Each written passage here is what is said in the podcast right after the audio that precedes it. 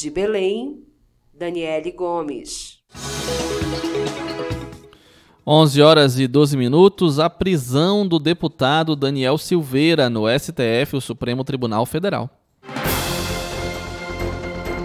CBN Conexão Brasília, com Rômulo Pinheiro.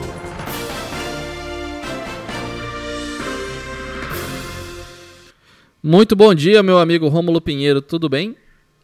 Bom dia, meu amigo Israel. Um abraço a todos os ouvintes da rádio CBN Amazônia Belém.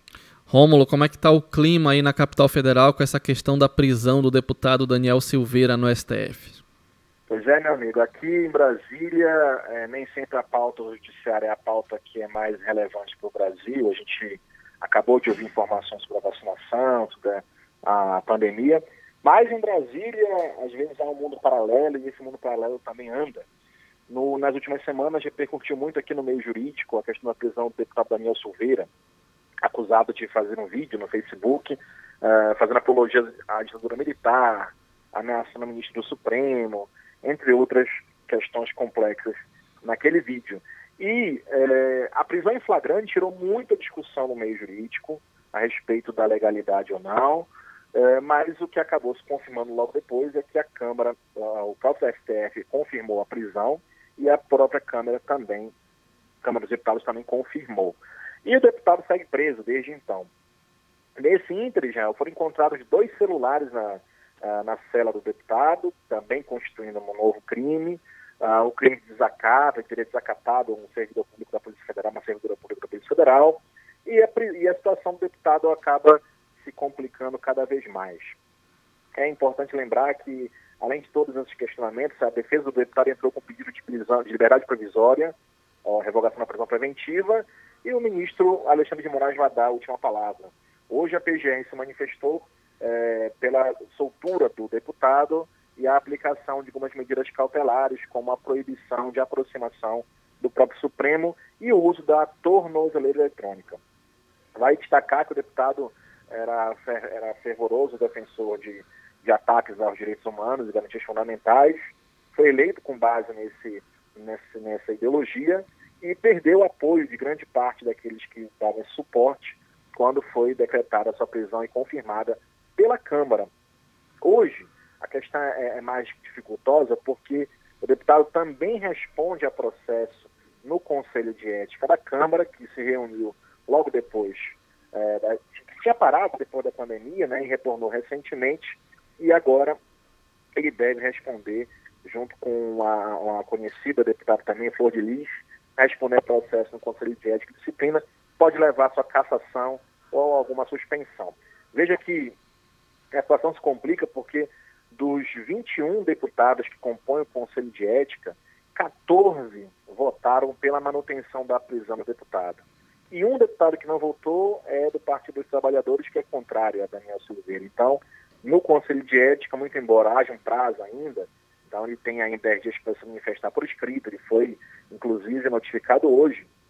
Ele vai ter 10 dias para se manifestar por escrito, tem mais 40 dias para o processo caminhar, com depoimentos de testemunhas, tem mais 10 dias para apresentar um relatório, o relator apresentar o relatório final, enfim, o prazo de tramitação deve durar em torno de 90 dias úteis, ou seja, alguns meses, e pelo andar da carruagem, muito provavelmente deputado sofrerá uma cassação. É a tendência, Janel, muito embora haja um questionamento acerca da legalidade ou não da prisão em flagrante, mas a tendência no judiciário hoje, em que pese esse equívoco, que na minha visão também a prisão não poderia se dar nesses termos, mas há uma, um cerco está se fechando contra os ataques à democracia ou às instituições democráticas não se pode mais permitir, em que pese o erro na prisão do deputado nesse momento, mas que abusos sejam perpetrados nas, redes sociais e que é, acabam por desestabilizar todas as instituições democráticas, inclusive a, a, maior Corte de Justiça do país, o Supremo Tribunal Federal.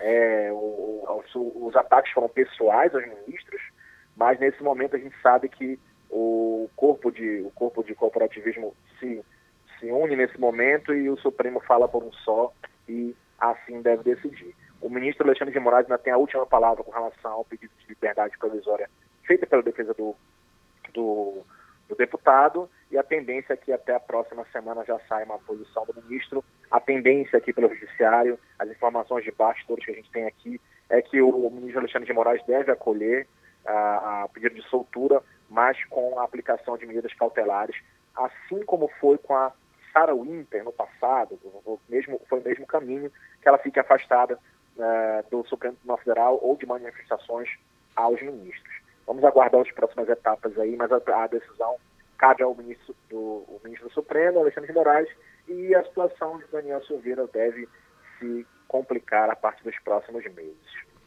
Agora, Rômulo, é, você falou aí da discussão em torno da legalidade da prisão do deputado.